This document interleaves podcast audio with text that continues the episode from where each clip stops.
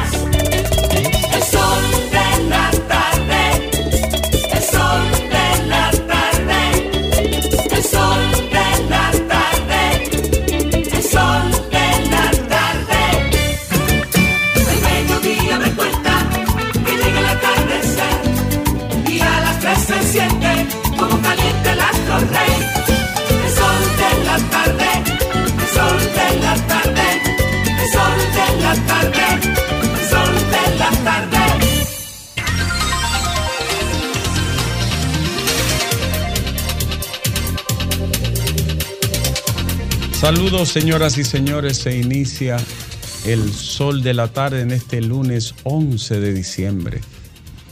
Para nosotros siempre es un grato honor contar con todos ustedes, los que viven aquí, los que viven fuera del país, los dominicanos donde quiera que estén en este sol de la patria.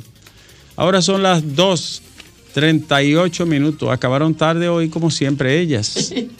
Siempre ellas, Alejandro. ¿Eh? Pero tenemos que tolerarlo, ¿verdad, Alejandro? Sí, además hay que coger las cosas con cierta. Así como tú dices, ¿sí? Sí, eres tú que lo estás diciendo. Señores, gracias por seguirnos, gracias por suscribirse a nuestro canal Sol FM. Ya somos muchísimos. Este año entrante, Dios mediante, vamos al medio millón. Medio millón para la UAS, ¿te recuerdas? Medio millón. Medio millón. Vamos a este año, este año entrante, vamos al medio millón. Eso me, ¿Tú recuerdas medio millón para la UAS? fue el- el- la primera vez que me apresaron a mí. Hay muchos muchachos que cayeron presos. En, eh, yo estaba Medio iniciando la millón para la. UAS. Señores, eh, y hoy el presupuesto es como 10 mil o 12 mil millones, ¿verdad? Muchos miles. Aunque, aunque sigue igual que con el medio millón. demandando más. No, No. está más deteriorado. Sigue igual que con 12 ¿Y la rendición de cuentas para cuándo? Eh, la, la auditoría. Sí. ¿Para cuándo? Igual que la de la policía. Y la del Colegio de Abogados, y la del CODIA, Sabroso. y la de las federaciones. Eh, gracias a toda la gente que nos ha saludado en esta Navidad. Estuvimos en el encuentro de BTV, Canal 32, ¿se puede decir aquí? Eh, sí, porque, Sí, porque los medios Price, chocan y se entrecruzan y a veces se organizan. No, a hay- sabiendas de que hay, hay unos celos, hay unos celos y son culpables de eso Grimer, tú, Ahora Graeme un león domingo. sí, ¿Eh? Grimer. Batió de 4-4. Sí, no, no, él comenzó con, Habían- con la fiesta de RCC Media y no se va a parar hasta el No, de, de 4 Hasta que terminen los reyes. Jenny, ponle un régimen. Sí, sí, yo creo que Tanto sí. que ella me- a mí me habla que coma fruta y vegetales y granos. Entonces, Y- pre- y- ah, y- comiendo cerdo por todos Señores, mucho- Preguntando por aguacate estaba. Muchos encuentros en estos días. En realidad el tiempo cambia, el, ánimo, el estadio de ánimo, el estado de ánimo, ¿no? La familia, los amigos. Yo tengo un presente que me ha Y mandado una el, y niña. el cuerpo también, porque Ábralo, el sobrepeso. ábralo, doctor, ábralo. Ahora Cobra, co- cobra el sobrepeso. Mira este presente. Ah, pero no es un la hija de Julia Muñiz, mira. Ay, Leonor, Leonor, la la influencer. bella mira, Leonor. Que me me- pero vino acompañado de un presente. La bella Leonor, influencer. Julia, nuestra colega y amiga querida, ¿verdad? Brillante periodista. Entonces la niña me envía a mí Merry Christmas and Happy New Year con para nieve 412 del 2020 de Leonor. Eso ella misma que lo hace. Sí, claro. Entonces imagínense ustedes, una belleza como este, un regalo como este. Una Dime. ternura. Exacto. Una De- de- ternura. después de una- eso, toda la caja de vino que usted recibe la puedes aquí ya. Una ternura, una, una ternura Tampoco así. en un papel. Ese señor Así viene con una camioneta a recoger. Eh, no, le- tú sabes que yo comparto. Que una vez le hizo una vuelta a Lenchi. Le dije, Mandó a Lenchi. ¿Qué fue lo que yo "Ah, le dije? profesor, pero vaya a buscar todas las cosas que le dejaron allá. Vaya preparado porque van Y el varias. maestro trajo una platanera con cola. Y ese hombre rebuscando en todas las esquinas. ¿Aquí dónde que están? Saludos para el maestro Lenchi Valga, mi querido amigo. Yo conozco, yo conozco un sitio que tú para buscar el catálogo que te mandaba, tú tenías que tirarte como los SWAT. Ajá. Antes de que se chapeaban los regalos. No toques esa tecla. No toques la tecla. Que- ¿Por qué ella habla de la casa? Aquí hay varios que se hunden. No, eh, no, hay algunos que se unen aquí a mi diestra. Mira, mira, ustedes no agradecen. En estos días, Julia Muñiz Suberví. Suberví, ¿Ella misma? Ella nos misma. mandó, sí, uno, uno presente en estos días. Ah, ella- a mí me llegó. Nada más me queda la Sí. etiqueta, pero. Sí. Gracias, A mí gracias. Pero me gracias, llegó- tremendo presente. Pero no, pero dom- hay que ser justo. Domingo preguntó. Lo que pasa es que teníamos una confusión con el apellido. Sí. Porque tenemos varias, varias amigas que se llaman Julia Julia. Muñiz Sí, Suberví. Y Aníbal Díaz. No, Sí, ya sí, es sí. exquisito. Sí, gracias, Julia. Aníbal ya le di la gracia. Gracias, pero Julia, que no Aníbal. se la había dado. Bueno, eh, Los únicos. también, también, Era mamá. eh, también muchas personas, ¿no? Que te llaman, que te saludan, que te ven en la calle. Queda todavía algo del espíritu. Y nosotros tuvimos un encuentro este fin de semana donde, donde José García, recordando al- a, a Luis, Morilla. a Luis Morilla. Sí, y estu- nos di- todos nos juntamos allá, sus amigos más cercanos, Euclides Sánchez, Miguel Sarante, el, el maestro de Nueva York, Chanel Rosa, Chupani, un servidor, todos. Y mucha gente, muchos tuiteros y tuiteros, tuiteras, mucha gente querida. Y estuvimos allá donde José pasamos momentos muy agradables. Solo faltó Aridio Vázquez, que se excusó por razones personales. Y Félix Díaz, que yo olvidé decirle, después todos estaban allá. Estaba su hermano Raúl, que es un artista, su hermana. Luego, luego vino el encuentro entonces en- con Miguel Medina, donde nos reunimos todos los colegas, como siempre. En fin, son días muy bonitos y si de algún valor puede uno extraer algo en este tiempo es precisamente del compartir. Una información que yo sé que tú les vas a poner sumo interés. Y es que el día de hoy fue declarado como el Patrimonio Inmaterial de la Humanidad por la Organización de las Naciones Unidas, ¿verdad? De la bachata declarada como patrimonio. Un día como hoy, la bachata fue declarada Patrimonio de la, Inmaterial de la Humanidad. Sí, señor. ¿Eso fue en qué año? ¿2000? Ven- eh, 2019. 2019. Oye, El no, eso fue 2019. nuestro hermano, era nuestro amigo, ministro de Cultura. José Antonio José Rodríguez. Antonio Antonio. Rodríguez. Y en Carlos el- Batista y en ahí. el 21 se rompió el récord Guinness del baile de bachata más grande del Que, mundo. que eso. La estaba ba- mi amigo Víctor la Minaya. bachata tiene muchas décadas. José García. Ese logro se puede decir que nace a partir de Luis Díaz, de Sonia Silvestre, Víctor Víctor y Juan Miguel. pero será la nueva modalidad de la bachata, porque la bachata es mucho más para atrás, Bueno, mi querido. bueno, Dale un Por chin para favor. atrás. Compréndeme. No, no, Dale pero para me refiero- atrás. Tú sabes. La. No, No, pero, pero- me, refiero No me niegues la, este- esperanza de volverte a besar mi vida y tú, tú pretendes creer que mi destino y tu amor se han separado por rutas diferentes. Ay, No puede ser.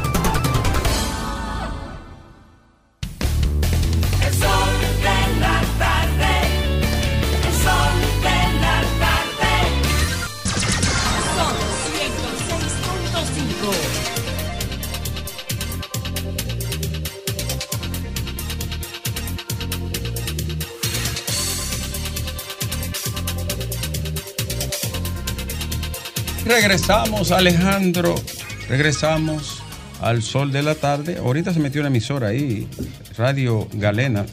Repetido los saludos, mi amigo Lenchi Vargas, de esta familia que yo quiero. Señores, la noticia de este día, las más importantes informaciones están aquí en el sol de la tarde. El ministro de Educación, que ha estado en la hoguera en los últimos días, informó hoy que he sido celoso defensor del dinero del Estado, que el Estado invierte. Dijo que los ataques que le han hecho a él provienen de una campaña de la oposición que hacen algunos sectores a los cambios y reformas introducidos por el actual gobierno y que quieren debilitar la figura del el ministro y a la vez afectar al presidente. Ángel Hernández se refirió este lunes a esos ataques y dijo que el contrato que la Universidad Abierta para Adultos Guapa eh, llevó a cabo con el Info- INAFOCAN se produjo antes, meses antes del ser ministro, y que varios de los contratos que se han firmado con esa universidad, todos fueron antes de su gestión. Mire, ministro, eh, yo no tengo interés en atacarlo, ni soy de la oposición, ni cosa por el estilo. Es que lo acontecido, como yo le dije a usted hace una semana, lo acontecido es reñido con la ética, con la ética pública, con la ética administrativa y con su gestión. Usted debió de haberlo aclarado desde el día en que se sentó en esa silla. Usted debió haberlo dicho de manera transparente y desligarse de todo vínculo que tenga que ver con cuestiones del Estado. Usted se buscó ese lío, ministro. No es ni la oposición, ni los periodistas que lo están atacando, se lo buscó usted. Y es, muy, y es muy lamentable, en un momento que el país recibe una noticia con un pequeño destello positivo sobre la educación, entonces viene y aparece este bache.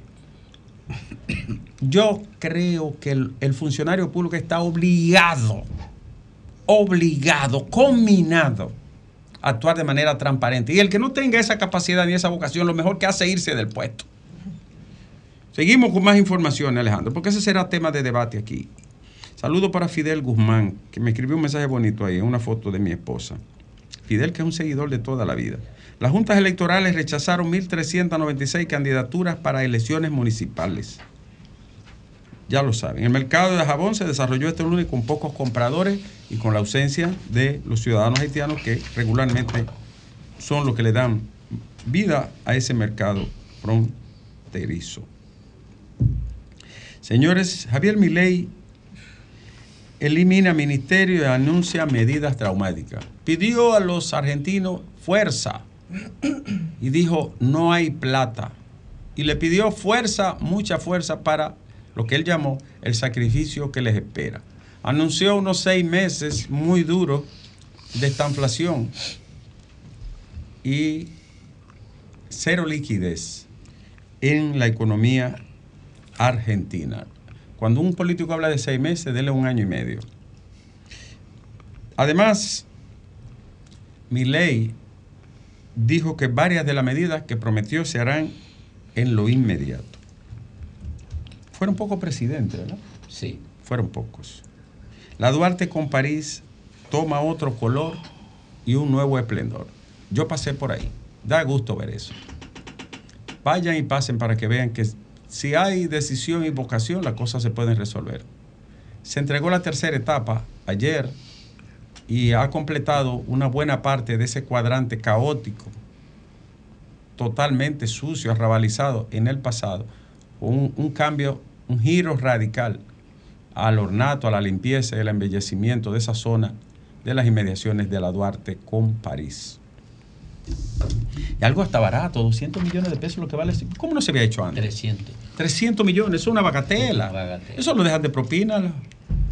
Eso, ¿Eh? eso, eso se cogió eso cualquier tiene- ministro en un contrato grande. de- Pero bueno, ay, ¿cómo no habían hecho eso si eso es tan económico? 300 millones de pesos. Eso- eso- Adoquinado, eso se pagó- alambre soterrado. Eso es menos de la mitad de lo que se pagó de abogado en cualquier licitación internacional de, que esa, de esa que perdimos. Entonces eh, yo- es- eso arbitrario. Yo creo que esa- ese entorno completo, la José Martí, hasta la Eusebio Manzueta, todo eso hay que recuperarlo, porque ya las casetas están en la calle. Villa Consuelo completo. Ya las casetas no están ni que en la acera, no. Ellos tienen media calle tomada. Con, con la avenida Mella hay que seguir ampliando también. La Mella también. Sí, porque Doctor. tiene un tramo que lo despejaron, pero tiene otro tramo. Hay que darle, Está- acércate. Y si me, per- si me permite, lo más destacable de eso no es el dinero que se gastó en infraestructura, sino en la articulación social que se hizo con los actores de ahí. Sin con la gente ¿no? que tenía 30, Sí, sí, 40 sí, sí. años No ahí, fue- no fue a patada, que se negoció con ellos y que eso es lo único que puede garantizar que haya sostenibilidad en el tiempo de cualquier cosa que se haga. Si no, se cae. Porque a eso era lo que no se le quería Lo que meter el pasaba pico. siempre. Exacto, era eso. Porque ¿Qué pasó con la un Plaza de los Boneros en su momento? impacto social muy fuerte. Eh, Javier Milei cumplió la promesa de eliminar 11 ministerios, solo ha dejado 9. No sé si eso pueda traducirse en eficiencia, en ahorro, O en burocracia. en... En No sé. Pero Sí, alguien tiene que suplir, por ejemplo, el Ministerio de Medio Ambiente, Educación. Educación, sa- salud. O sea, vamos a ver qué ocurre, porque lo cierto es que ha dejado nada más nueve ministerios. Domingo hizo un pronóstico de eso. Yo lo vi en Twitter. Sí. ¿Cuál es el pronóstico? Repítelo. Juégatela. Juégatela. Y, y ya, y ya eliminó un decreto, eliminó un decreto mira, que mira, evita mira, el nepotismo nombrando rápido. a su Mira. hermana ministra. El, eh, eso, toda esa estructura de servicio del Estado fueron construidas a partir del desarrollo del pensamiento social.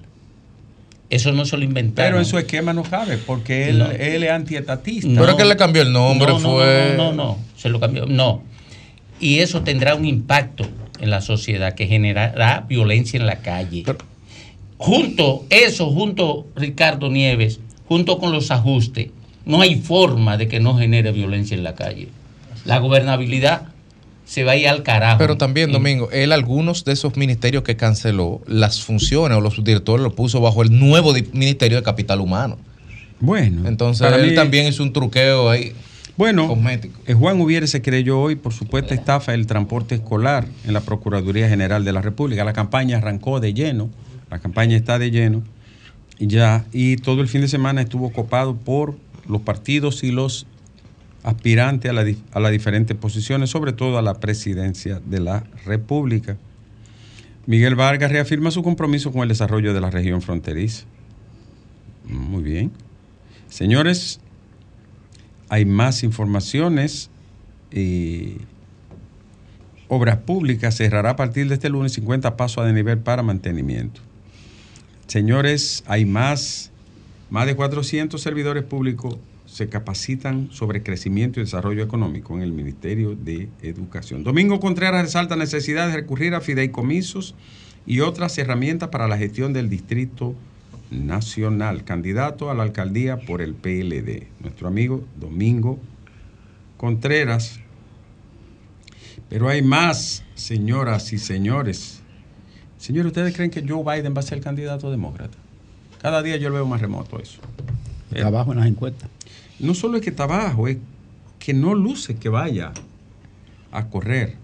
No, Podía otro lado. no lo luce, no lo luce. Y se corre menos. Eh, el- Las Marías es un precioso balneario. ¿Es un río o un manantial, Ivonne? No, no, no, no, no. Eso es un balneario de agua. Pero de- ¿es río o manantial? Es manantial. Es manantial. Es manantial. manantial. de aguas dulces. Eh, ¿Cómo son esas aguas eh, ahí en toda esa zona de- del sur? Mineralizada. Bueno. Totalmente, un, un balneario. Ahora, ¿qué ha pasado con la María? Tú tienes las imágenes, mándasela a sí, Lea. sí. Ah, Lea, te voy a mandar las Lea, imágenes. mándale sí. por lo menos. Oh, A- Lea, atención, yo no sé sí. por qué, Ministerio de Medio Ambiente, dicen que ustedes dieron un permiso ahí al lado de las Marías. O estaban borrachos o locos o bajo efecto de, de- de sinvergüencería, porque yo no, no, no concibo que el Ministerio de Medio Ambiente sea capaz de dar un permiso al lado de una zona como esa. Pero se lo dio a la alcaldía de Neiva. O sea, Pero es que, es es que el ministerio todavía. no puede darle un, el ministerio no tiene eh, darle un permiso a una alcaldía, es una locura. Yo digo que tenía que estar loco el que hizo eso. Vaya y paralicen esa vaina y restauren eso, no sean sinvergüenza. Vayan a ver lo que está pasando ahí. Ahora, esa gente no lucha ni pelea porque eso era para quemarle esos camiones y esos vehículos. Perdóneme que diga esas Bueno, cosas en pues el aire. Eso era para quemárselo ahí mismo. O sea, esa barbaridad al lado de, la- de las Marías. Pero tampoco aparece ni un solo político de la oposición, ni un regidor, ni un, ni un diputado, ni el aspirante a nada que diga, mira, está pasando esto. Si vos no lo denuncias o te lo hacen llegar, eso se queda callado. ¿Qué es esto? Atención, Marino, ¿Quién Marino? candidato a senador. Marino, pero tú, tú, tú da pena, Marino. Oye, Marino, tú da pena. ¿Marino qué? Marino Ramírez. No, no, Ramírez no. Me olvidé el apellido de Marino. pero Marino el muerto. Marino, pero tú, tú estás muerto. Échate tierra y tú ves que te están destruyendo tu comunidad y tú no lo denuncias ni nos llamas a nosotros. Pero ¿y ¿cómo es posible? Por eso es que hay que llevar candidatos que tengan vida, Graimer. ¿Eh? Y Necesario. ya tú lo tienes. sí, ya se lo estoy lo Mira. Eh, hay un video de, un de unos policías maltratando a un joven en el hospital. Dos jóvenes fueron maltratados en ese hospital. Pero hay otro video que ha salido y es que ellos golpearon a un médico allí en el hospital Pedro Emilio de Marchena y le rompieron hasta la ropa. No respetan a nadie. No respetan y entonces van a un hospital a una emergencia y cometen una tropelía. Yo no estoy de acuerdo que la policía lo maltrate, pero usted no puede ir tampoco a un hospital a maltratar a un, a un ningún personal de la salud. Entonces lo que significa estar de servicio 24 horas, 36 horas, sirviéndole a la gente para que usted vaya a, a- a agredir a la persona. No, se equivocaron. Sométanlo a la justicia, esos charlatanes. Milton Rey Guevara dice que la escogencia de los miembros del Tribunal Constitucional es debe de ser de acuerdo a los perfiles que demanda ese órgano. Yo también estoy de acuerdo. Hoy- entre hoy y mañana anuncian a los nuevos miembros. Ah, pero es Marino Félix, mi amigo, el abogado. Marino, Fe- Marino Félix. El Mari- abogado. ah, Marino, por Dios. Te retiro lo del muerto, pero, pero denuncia esa vaina.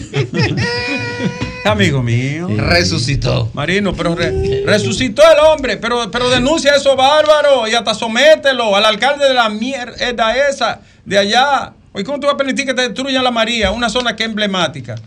Sometes a, a ese sinvergüenza de alcalde. ¿De qué partido es el alcalde? Del PLD. yo creo. Creo que del PLD. sí. ¿Estamos hablando del de Neiva? Sí. Sí, del PLD. Pero no importa de qué partido sea. Lo importante es que ellos se han hecho los Atención, locos, la comunidad, la pobre atención comunidad. Melania Salvador, ¿usted es senadora todavía? Melania, ¿usted está ¿Usted es viva? senadora todavía? Usted está- digo, ya le La oficina de turismo, El- sí, se le la oficina de turismo y el contubernio. Pero ella que sigue se- siendo senadora. Y el contubernio que según No, la comunidad ha habido con el representante de medio ambiente en Neiva y el alcalde de Neiva. Si no es así, no. Pero no aparece nadie que someta a esos impresentables y sinvergüenza. ¿Eh? Ese, ese alcalde de. Ese tiene un alcalde de Satanás. No es sacerdote en, en, en Eh, Neiva, ya, Ya, ya, no no es parece que sacerdote. no hay ya.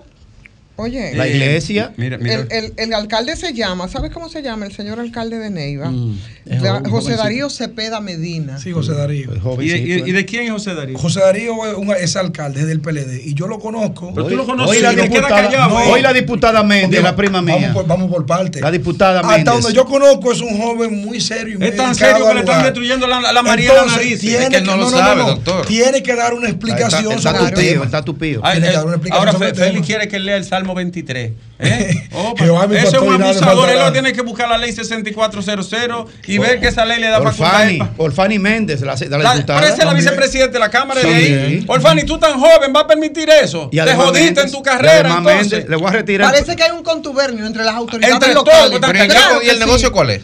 El Oye, hace un negocio- negocio. Ah, extraer materiales y entonces, pero la gente nada más ve los camiones y camiones de extracción. Yo quisiera, ahí están, la- ojalá que nos puedan ayudar con las imágenes para que ustedes vean un ecocidio Vamos verdaderamente, porque van a tragarse la María. Eh, entre muchacha tanto, activa ella. Y ese era el único sitio que se Van podía hacer. 50 feminicidios este Ay, año sí. en el país, señores. 50 mujeres asesinadas por su pareja, su pareja. Mira, su- mira, para allá, mira, mira. Mira qué cosa bella. Miren qué belleza. Esa es la, Un gran atractivo el turístico. manantial. el manantial. Ahora pon- Sí. miren qué belleza. Sí. Ahora miren lo que están haciendo los bandidos, porque son bandidos todos, los que se han quedado callados y los que están haciendo eso. Sí. Miren esa vaina al, al- Al al- lado. al- frente, al frente, frente, frente, frente. Porque el frente. que está encaramado en esa vaina es un delincuentazo, Esa pero Hay otra No, pero el delincuente es el dueño del equipo. Mira, mira, mira, mira. Esa guamana de esa No. loma. Mira, Exactamente. no, si Mira, la mira. loma, se Preso, seca la. María. Míralo ahí. Entonces, frente. ahí no hay autoridad en ese pueblo. Y nadie tiene un galón de Ni gasolina. hay aspirante tampoco, porque Ni- eso era para quemar esa Ni vaina. una ahí. caja de fósforo. Oye, eso te va a mostrar para que tú veas lo cerca, que eso es a metros que está, a pocos metros. Al frente, al Pero es que frente. eso frente, rompe la continuidad mira, pero ¿y freática. ¿Cómo es posible? Lo que Mira, mira, divide mira, eso mira, de Pero la mira, ¿quién es ese delincuente que está haciendo Ay, eso? Porque no es para hablar de medio ambiente, porque esa vaina no existe. Pero ¿quién es este bandido que está haciendo eso? Un prócero. Parece que las autoridades, eh, ellos están o, están, o La son calle divide la loma. Mira, mira, mira dónde está el, el balneario. Mira el balneario del otro lado de la calle que parador. Es un pero- parador que van a hacer. Pero venga. El que está ahí, el que está haciendo eso es No, un- no, no, no, no, no. es un Era de que un delincuente. parqueo, y son delincuentes los de medio ambiente también. Y, y hay delincuente el síndico, que es el que debe, el que vela más, por eso lo manda el artículo 78 de la ley. Eso comienza con el cambio de uso de suelo. El síndico de ahí no sirve. Y es un abusador. Y los demás representantes, incluyendo la senadora, están muertos. Enterrados ahí bajo esa tierra, Alejandro.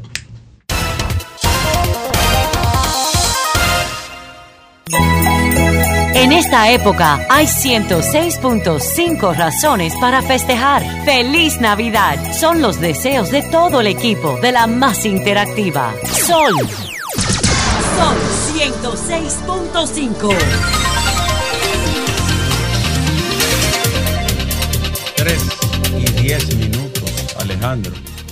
Nosotros cambiamos un poco, invertimos el esquema hoy, porque tenemos una interesantísima entrevista de mucho interés para el país, para toda la sociedad, con el ministro de la presidencia, Joel Santo. Está con nosotros, un funcionario de gran relieve y que ha tenido em, eh, intervención y participación en un tema que ha sido en los últimos días de un gran debate nacional y de muchas opiniones al respecto. Opiniones técnicas, como todo en la vida, opiniones interesadas y opiniones sanas sobre críticas que se han hecho al contrato de Aerodón, que como todos sabemos ha levantado muchas opiniones y un gran revuelo a nivel nacional.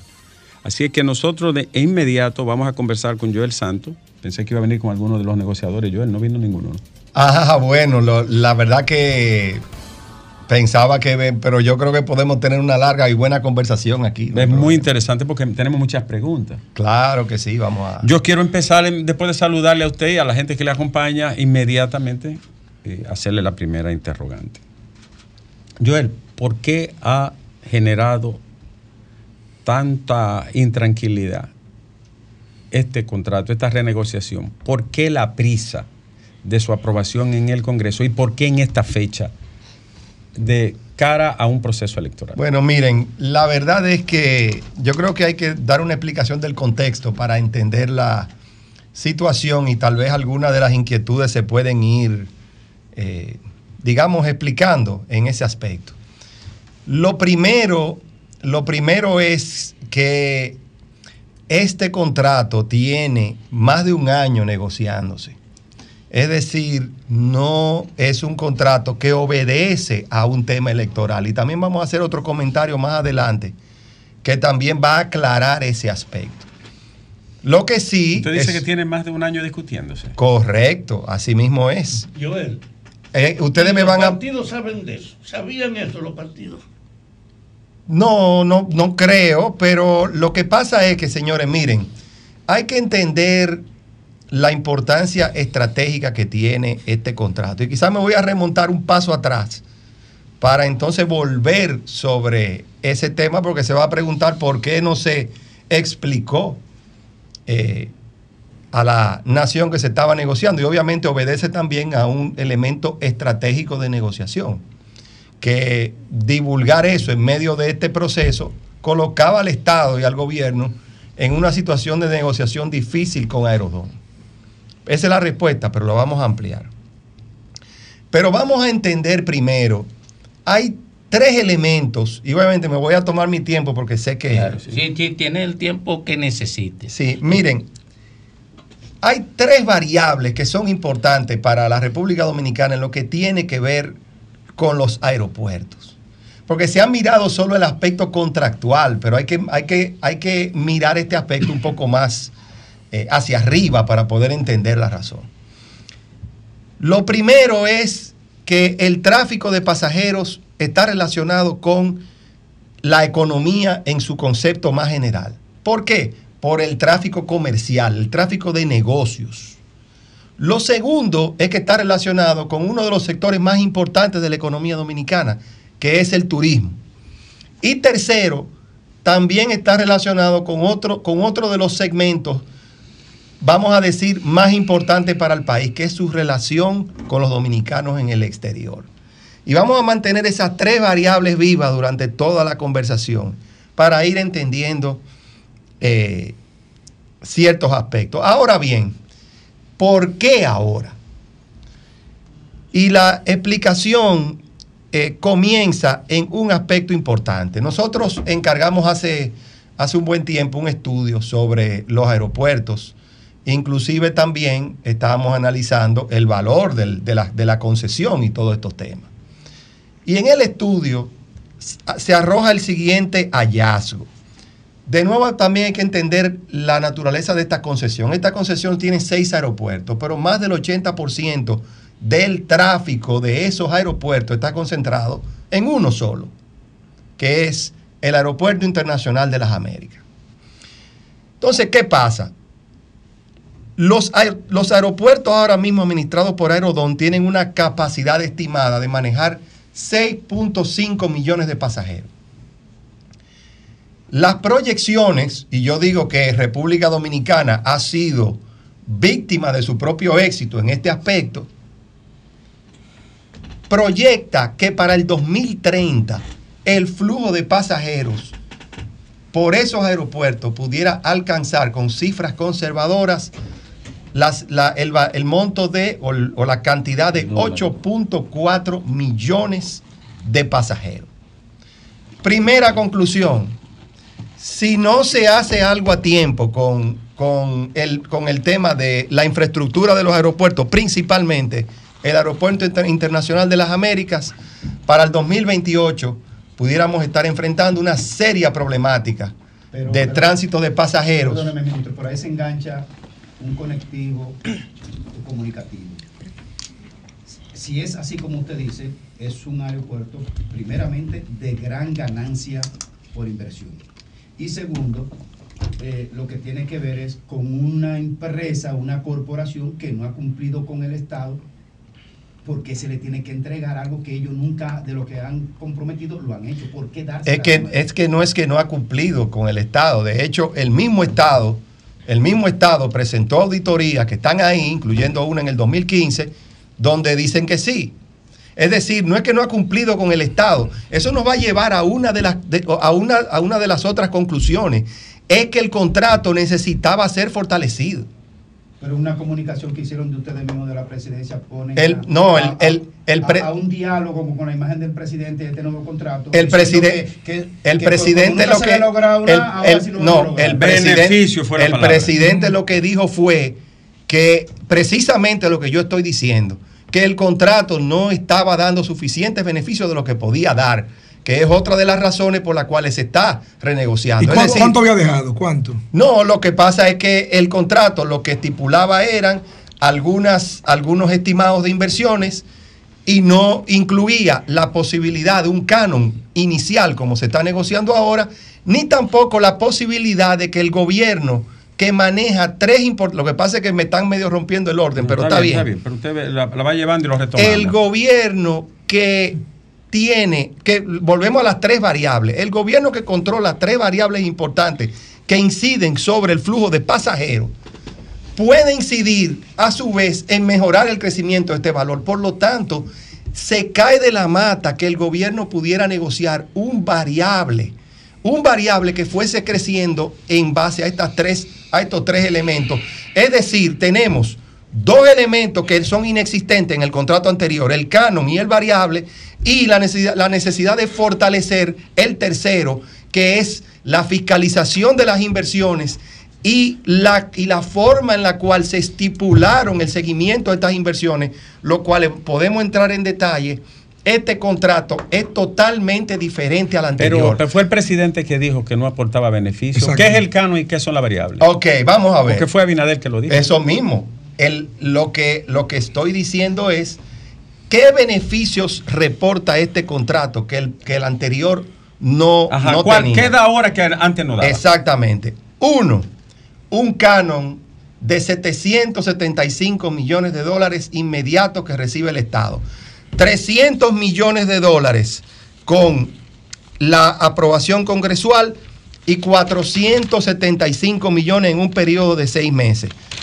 Y con este beneficio quiero también tumbar... ministro, ¿y eso no va a ser efectivo? No, pero espérense, espérense. espérense. Sí, sí, es efectivo. Es un, un avance del contrato. o sea, No. es un pago por adelantado, Es, ¿verdad? es un, es un canon. Lo que se- es un pago inicial que obviamente, obviamente, la expectativa de la empresa es recuperarle la vida del contrato. Ahora bien, eso no está dado. Si el, si el, si el, si el negocio no va bien, pues eso es una responsabilidad del, del concesionario, Ministro, no pero del esos gobierno. 775 Eh, no, pero- millones, pero- perdón, perdón, porque para que nos vayamos entendiendo, porque tenemos que ir por- como de a poquito. Como es tan largo el Es tema. tan largo y usted va a entender, se nos van a perder. Es- esa, esa partida de 775 millones es, eh, está dividida en dos. ¿Cierto? Y anunciaron una primera parte, pero no quedó claro, y yo no sé si eso es así como lo han dicho, que esa parte última que va a que entregaría entonces, el presidente no había explicado si esa partida inicial que estaba dividida en dos estaba condicionada al, al aumento de las tarifas. ¿Es así? ¿Usted me corregirá? Es el contrato, el contrato igual que el anterior, igual que el anterior, prevé ajustes por inflación. Igualito que el anterior, los contratos de concesión prevén eso. Ahora bien, este aumento que se está haciendo ahora, que es el cual, al cual han hecho alusión, no tiene que ver con este, con el contrato nuevo, sino que tiene que ver con el contrato anterior. ¿Qué fue lo que sucedió? Que debido a la pandemia, los ajustes que correspondían a partir de 2018 no se realizaron. ¿En el orden de cuánto? Y se está, es, es el ajuste. Banco Central. El, el- no, es la inflación de Estados Unidos, que ese es lo otro también, que han hablado que la inflación dominicana no tiene que ver con la inflación dominicana, es con la inflación de Estados Unidos que se ajusta. Y debo decir algo, la inflación acumulada no ajustada es de 26% y se acordó un ajuste de un 18%, es decir, no del 26% que, ¿Y eso como no tiene que ver. de la Constitución? 13% ahora, todos los contratos de concesión y todos los contratos, hasta los contratos de alquiler que usted hace para su casa, tienen ajustes, tienen ajustes por inflación. ¿Para qué? Para mantener el valor real, es decir, el valor real constante, pero no hay aumentos de tarifas eh, previstas. Y voy a aprovechar y les voy a responder otra cosa que también se ha dicho erradamente, que lo he escuchado constantemente. Se ha relacionado estos ajustes de las tarifas aeroportuarias con los pasajes aéreos. También eso es incorrecto. Dicen por ahí, hay una frase que a mí me gusta mucho. Me dicen que yo creo en Dios para todos los, para todos los demás que me aporten cifras. Entonces vamos a hablar de cifras. En cuanto a las cifras, lo primero es, ¿cuánto cuesta un pasaje aéreo? Bueno, un pasaje aé- aéreo podemos decir que debe andar por los 500 dólares, un promedio. Promedio. Promedio de 500 dólares. Ese 13% de las tarifas aeroportuarias, si fuesen traspasadas a los pasajes, lo cual no necesariamente es así, si fuesen traspasadas a los pasajes, el impacto en cada pasaje sería de 2 dólares con 48 centavos. ¿Qué significa 2 dólares con 48 centavos? Estoy hablando del 13%. ¿eh? De los 500 dólares no llega ni al 1%. ¿Qué quiere decir esto? Que las tarifas, esas, esas tarifas aeroportuarias no generan un impacto en los pasajes. La discusión de los pasajes, la cual yo reconozco que pasaje, existe, Discúlpeme, un pasaje, ministro, pero cuando usted lo extrapola. pero, pero estamos hablando del impacto en el pasaje. Ah. Es correcto. Sí, pero- eso, es lo que han, eso es lo que han querido decir. La idea que han querido vender es que los pasajes aéreos se van a disparar por esta medida. Y eso es falso. Falso. Ahora bien, eh, ya en la discusión de los pasajes, la cual yo reconozco que existe, pero no tiene que ver con esto, ya es un tema de otros impuestos que integralmente habría que mirar y obviamente también de la necesidad de fomentar la competencia en el mercado aéreo. Y eso el gobierno lo está trabajando a través de un acuerdo de cielos abiertos, pero esto es, estos son aspectos completamente eh, no relacionados con esta discusión. Sí que es importante para el país, por las razones que yo he expuesto, sí es importante el adecuado servicio y la adecuada infraestructura turística. Entonces, ¿cuáles son los beneficios para volver? Pero, Expliqué el canon. A mí me gustaría, y porque usted está explicando, pero no lo estamos entendiendo. Entonces, Ah, aquí de, lo bueno. que, de lo que se trata, no, y a través de las preguntas. No, ministro. pero por supuesto, Sí, estoy porque son tenemos, los, tenemos el canon son y los la datos- variable ahí. Déjelo ahí, dale la pregunta. son los datos que tenemos y usted nos hará entonces las aclaraciones sobre eso, porque si se va a hacer en dos partidas, entonces eso significa que podrían haber dos aumentos de los eh, en contra de los viajeros. No, el primer no, aumento, no, no, no, anótelo ahí para que me lo responda. Entonces no es así. El primer aumento que ya fue anunciado y además el ingreso variable del aporte del Estado como beneficio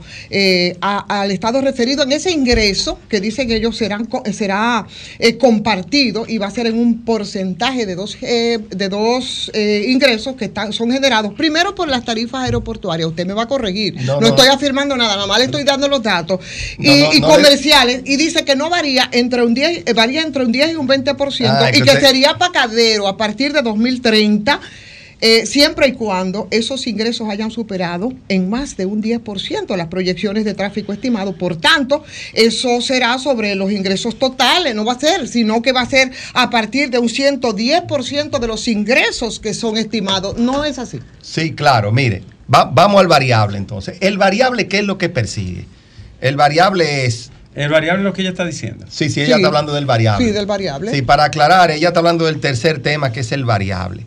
También inexistente en el contrato anterior. Es decir, vamos a dejar establecido el contrato anterior, canon cero, que fue lo que dijo el presidente. Canon es lo que beneficio, que recibe el Estado. El Estado. Sí. Yo no sé por qué le dicen canon, dígame beneficio. Sí, lo ven- lo- el, el primer pago del, el inicial del Estado era inexistente en el contrato anterior. No estaba contemplado. No. Es como un avance. Ahora el gobierno dominicano está recibiendo 775 Es un mil- beneficio que se va a dar avanzado. Bueno, pues, del Estado. Podría para equiparar- el Estado, quiero decir. podría equipararse una pero en, el, pero en el contrato anterior no existía, era cero. Cero. Pero Ivonne le, le dice que se va a dar eso como un adelanto en dos partidas. Sí, 300 millones y 475 millones Y de que los dólares. montos que van a ser ¿Qué? recibidos, Pero- pero ministro, una- discúlpeme, pero van a hacer- ser deducibles, y eso sí es grave, y usted, mira, quiero que me lo aclare, van a ser deducibles del impuesto sobre la renta, por lo tanto, eso no va a ser aporte. Pero, pero ¿En la, absoluto? La, la- la deducibilidad del impuesto sobre la renta, Ajá. eso es contabilidad, eso es GAP, eso, eso va acorde con las no- normas contables de contabilidad. Pero eso es la parte de Pero los no, 775 que nos están exhibiendo pero, como pero espérese, déjeme aclarar el concepto de, de- de deducibilidad. Le escuchamos. La deducibilidad lo que te dice es, bueno, la empresa tiene una, una, una utilidad X, el monto se deduce de, como gasto y obviamente el, el- el impuesto sobre la renta baja en esa cantidad. Pero no es, que se, no es que se repaga, no es que se deduce todo, es para fines solamente de impuestos sobre la renta. Entonces es importante que se Un entienda. anticipo de lo que tienen eso que es- pagar. y eso es igual que cualquier partida contable. Una empresa que incurre en un gasto también igual lo deduce de impuestos sobre la renta. Mañana, mañana, mañana. Neto imponible. eh, Mañana hay una, una, una inversión. Esa, inve- esa inversión vía, de, vía depreciación también impacta el, el impuesto sobre la renta. O sea que es una partida tratada igual que cualquier otra partida desde el punto de vista de contabilidad. Entonces, lo que yo sí quería aclarar con el canon es lo siguiente. También se ha dicho de que, de que el contrato está realizado para fines reeleccionistas. Eso también se ha dicho. Y ahí hay que hacer algunas acotaciones. Lo, lo, que, lo, lo más importante es decir que hay 300 millones de dólares que sí se reciben con la aprobación congresual, pero los 475 millones de dólares tienen, tienen un periodo de seis meses para hacer, eh, en lo que la institución hace los arreglos financieros. ¿Qué quiere decir eso? Que los 475 millones se van a recibir después de las elecciones. También es importante porque obviamente eh, muchas personas han tenido el cuidado de no decirlo. Y yo creo que eso es importante también eh, que se aclare. Entonces volvemos con el, con el variable. El variable, volvemos de nuevo a las tres variables iniciales sobre las que yo mencioné. Crecimiento económico y comercial, turismo y la relación con los dominicanos en el exterior. ¿Quiénes tienen una alta incidencia sobre esas tres variables? Esos son tres variables que tiene incidencia el gobierno dominicano. ¿Qué quiere decir eso? El gobierno dominicano tiene la posibilidad de mejorar el crecimiento económico. El gobierno dominicano tiene la posibilidad de incrementar el turismo. Y, de hecho tiene unas importantes inversiones, particularmente en la ciudad de Santo Domingo y en otras áreas, que, va- que tienen esa perspectiva. De eso vamos a hablar más adelante. Y también eh, tiene el gobierno dominicano incidencia sobre la relación con los dominicanos en el exterior. Yo tengo una preguntita ahí mismito para que no se me pierda. Sí. Si eso es como una especie de adelanto, el canon que usted llama, ¿cuáles serían los beneficios posteriores que vamos después del 2030 que nosotros vamos a recibir como Estado? Oh. ¿Qué vamos a recibir? ¿Dónde el, está? El, vari- el variable inicia a partir del 2030. ¿Qué nos va a dar eso en el 2030? Porque el- yo no lo he visto. ¿no? El estimado, el estimado que nosotros tenemos proyectado conservador es que el Estado va a derivar entre 350 millones a 550 millones de dólares por el variable, siendo conservador. Además de Eso los es proyectando 70 millones de la movilidad de viajeros. Proyectando en la movi- movilidad de viajeros, las acciones que nosotros tenemos versus las proyecciones conservadoras que están y haciendo la siguiente acotación. Si es verdad, como se mencionó aquí, de que eso- ese variable está atado a superar las metas de tráfico. Pero, aquí viene el pero importante, pero estamos hablando del 10%, no, del 30 al 35 y el 20%. Del 2030 al 2035. Sí, y el 20% a partir del 2035 Y aquí viene el detalle que también a muchos se le olvida decir. Pero siempre y cuando esos ingresos, porque están condicionados, Pero, ministro, pero yo, yo lo acabo de aclarar, hay que superar las metas de tráfico. Pero no de los beneficios, de los ingresos brutos. Que de lo, y reitero, de los ingresos brutos. Impuestos aparte.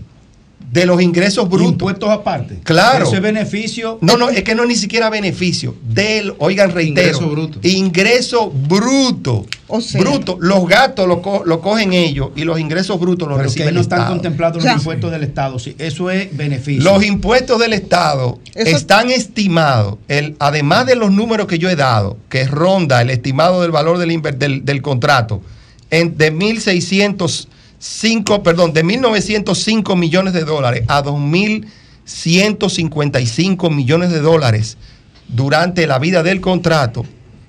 Además, además, en impuestos sobre la renta se estima que el, el Aerodón pague en ese proceso 2.600 millones de dólares. Aerodón es de, los, de las empresas que más, en, del sector turístico, que más pagan impuestos sobre Pero la renta. ministro, si usted dice se condiciona Pero- y pero- discúlpeme, pero de- pero- nada más pero me parte. falta algo de los Sí, beneficios. no, pero ahí usted dice a partir del 2030, muy bien, pero eso está condicionado y está condicionado a los ingresos eh, siempre y cuando esos ingresos hayan superado Pero- en más de un 10%, pero no solo eso, sino No, que solo- solo del 30 las al 35. proyecciones de tráfico estimadas, entonces ese pago no va a ser sobre los ingresos totales, No, sobre evidentemente, los- no, sobre sino sobre el monto excedente pero y eso sería pero- sobre el 110%. Es lo que ahí yo- Es, es lo que acabo de explicar, pero de los ingresos brutos excedentes Exacto. generados. 110 entonces pero de lo- sería. no, del 30 al 35. Del 35 en adelante, del 100 so- solo, el, solo el del 100%, no el 10%. Ministro, usted acaba de explicar que. Y eso está estimado que genere 300, entre 300 y 550 millones de dólares en la vida del contrato. Ahora bien, yo le voy a decir una cosa, porque no me lo han preguntado. ¿Cuánto representa eso en el contrato actual? En el presente. En el presente. ¿Cuánto? No, pero ella me puede preguntar, usted me puede preguntar. No, no cualquiera el equipo. pero ¿Cuánto representa? Cero. Eso no existe. No eso si no se el gobierno dominicano, oiga bien, esa misma cláusula, que, que- que esa misma cláusula que están criticando, esa misma cláusula, si la, si la hubieran colocado en el 1999, eso, eso hubiera sido el principal beneficio del Estado. Ministro, el 2001 superando, oiga bien, superando inclusive los valores que nosotros estamos estimando. Vuelvo y reitero. Pero el hecho, la de que no, el República- hecho de que no estuviera bien no significa Claro, que- ministro. El hecho de que no estuviera bien significa que el contrato ha sido mejorado en todos sus aspectos y hay algunos detallitos que vamos a ir a seguir viendo, hablando, que todavía mejoran todavía más el contrato. Hablando. Y que son fundamentales. Es más, yo le voy a poner, yo le voy a poner un ejemplo. Yo le voy a poner un ejemplo de un pequeño detalle. Nosotros teníamos, nosotros teníamos tres opciones, tres opciones básicamente, cuando vimos estratégicamente esta situación. Una era no hacer nada. No hacer nada significa llegar, significaba llegar al 2000 30. Se ministro, los perdóname años. Que, perdóname, ministro, perdóname que interrumpa. Pero, pero, pero, pero espérese, que yo se lo voy a, yo se lo voy a razonar uno por uno. Okay. Pero, perdóname que 2030. Íbamos a llegar al 2030 siete con años. un serio problema, serio problema de, de, de, de pasajeros y de, y de, y de calidad en, lo, en, el, en el Aeropuerto Internacional de las Pero ¿de Américas. dónde sacaron que era por 30 ¿Eh? años? Porque el contrato original no dice que es a 30 años que empieza la violación desde Porque, ahí. porque, u- no lo porque dice, los ¿verdad que no, gobiernos anteriores extendieron los contratos ¿Y dos por qué veces. lo legitiman, lo legitiman? Lo extendieron a 20, a 25, pero nunca a 30. Ahora se Sí, dice, sí ah, lo- fue sobre el, en el sí, aire y ahora sí va a lo- ser a 37. Sí lo llevaron a 30 años. Ministro, Ellos pero, lo llevaron pero a fue el 30 gobierno años. del, PRM, el PRD de Hipólito que hizo esa extensión, la, última. la- No, la de 2001. 20. La del No, y hay- 2001 y hay fue Hipólito Mejía que lo 2004 hizo. También. Son 2001 y dos. 2004. Son dos, son dos. Son dos, son dos. Son dos. Sí, pero Son Una en el dos. 2001 y el Pero 2004. claro. Pero Hipólito le dio Pero yo, 10. no la- pero yo no las, óigame, señores, yo no estoy, yo no estoy cuestionando esas extensiones. Te- te- yo, yo lo que sí, yo lo que estoy. Usted la cuestionó, ministro, te dijo que sí, la cuestionó. No, no, no. Yo lo que estoy diciendo es, lo que yo estoy diciendo es que este Que no contrato tenían cano en esa. supe- no, y, que- y que no tenían variable y que nosotros hemos mejorado muchísimos aspectos de ese, de ese contrato. Porque son cuestionables, por supuesto que sí, no son legítimos. bueno, es un desastre. sí, no, pero sí, pero- pues, bueno, pero eh, eh, ellos tomaron su decisión de ampliarlo. Nosotros estamos tomando nuestra decisión de ampliar este contrato basado en las razones que aquí yo he explicado. Entonces, podíamos no hacer nada, pero nos, nos estuviésemos enfrentando en el 2028 con una situación muy complicada en lo que se refiere a la logística de lo- del aero- principalmente del Aeropuerto Internacional de las Américas. La otra opción era terminar el contrato. Es decir, terminar el contrato anticipadamente y eh, entonces, como usted dice, Licitar bueno, internacional correcto, correcto. ¿Y eso qué es- tiene de malo eso? va- vamos, vamos a explicárselo. Entonces, ¿qué pasa? En ese sentido, nosotros hubiésemos tenido que ir a una litis. Con ¿Pero por qué Aerodón. litis si se Ah, concluye ah, un pero- contrato? No, pero, pero anticipadamente. No, sí. no, anticipadamente Él dice no. terminarlo antes de los siete años. Terminarlo ahora. ¿Pero por qué? O porque. Pero nada más había que esperar que se acabe. por- no, porque he explicado aquí que tenemos, te- tenemos más que perder. Porque ¿Pero por qué si el país puede ganar con una licitación y tener mejor oferente? Vuelvo y explico. Lo que originalmente dije es que la proyección de tráfico nos lleva a, a un colapso del aeropuerto en el 2028. No podemos darnos el lujo de que se dé esa situación. ¿Y por qué Es- va a colapsar? ¿Por qué? Porque la proyección de tráfico te da 8.4 millones de pasajeros en el 2030 y la capacidad de esos aeropuertos hoy día, principalmente del Aeropuerto Internacional de las Américas, es de 6.5 Ajá, y entonces ellos no millones. invirtieron nada y entonces dejan que el proceso colapse para que haya que contratarlo a ellos obligados. No, no, no, eso no, es así. Eso, el, el- el- el- lamentablemente, vuelvo y reitero, hemos sido víctimas de nuestro propio ministro. éxito. ¿Qué significa eso, señores? Hemos logrado como país que el tráfico de pasajeros se acelere. Constantemente República Dominicana está creciendo por encima de la región. ¿Cuál es el delito en ese? Ojalá nos equivoquemos de nuevo de esa forma. Ministro. Ojalá, y por eso juega un papel importante, el variable. Por eso es que yo digo que si República Dominicana hubiese tenido un variable en el no- entre el 99 y el 2030, como lo ha hecho también en la economía, como lo ha hecho también Joel. en, en- en la parte turística y como lo ha hecho también. Está bien, con- Joel. Sí, yo vi un, perdóname, Félix, yo vi sí, un contrato analizando el- la situación de Chile, que es la misma empresa. En Chile nada más son 20 o 25 años y los ingresos son mayores. El, el esta- 73%. se, se queda, o sea, se beneficia con un 73% con un parece 18 para 73. ellos. Se- se ¿Por qué no contrataron a los chilenos? ¿Y por qué, por qué ha- si es la misma empresa aquí es se tan ha diferente? explicado que no son la misma naturaleza de los contratos. En el caso de Chile, el gobierno, el gobierno opera una parte del aeropuerto. La Ah, concesión el- es ah, parcial. gobierno, el- eh, está mitad, mitad. El Correcto. Y entonces el gobierno tiene que asumir una gran cantidad de gastos y de, y de la administración del aeropuerto chileno. No hay una concesión total. No, no hay una concesión total. Eso es un ¿Y tema el tiempo? parcial. ¿Por qué 30 años? Bueno, la, la mayor- ¿Hay, hay, hay algún algo Oh, que- la mayoría de los aeropuertos, se conce- la con- lo- la- las concesiones son de 30 a 50 años. Existen múltiples ejemplos de aeropuertos que están a más de 30 años. Y En nuestra área, ministro. ¿Eh? En nuestra área. en la- nuestra región, claro que sí. Ministro, pero si este negocio Doctor- es tan bueno, ¿por qué nosotros no administramos nuestros aeropuertos y volvemos entonces ¿Tú quieres, la que yo te, tú, tú quieres que yo te responda eso? Eh, te, ¿Eh? Está manda- te está mandando para atrás. Sí. ¿Tú quieres que yo la te ley, ¿Qué número era la ley? 147 era. Mini- 147. ministro, pero puntualmente. De- Ah, no, no tengo mi lente aquí, pero miren, aquí están, aquí están algunas eh, Concesiones. concesiones, correcto. Vamos de- a ver. Eh, México, 50 años. Jamaica, 30 años. Los beneficios. Belice, 30 años. Todo por debajo del nuestro. Todo por debajo del nuestro. Promedio. Todo por debajo. El único que tiene, en el análisis que hicimos, Ajá. solo de estos ¿Cuánto hay ahí, ministro?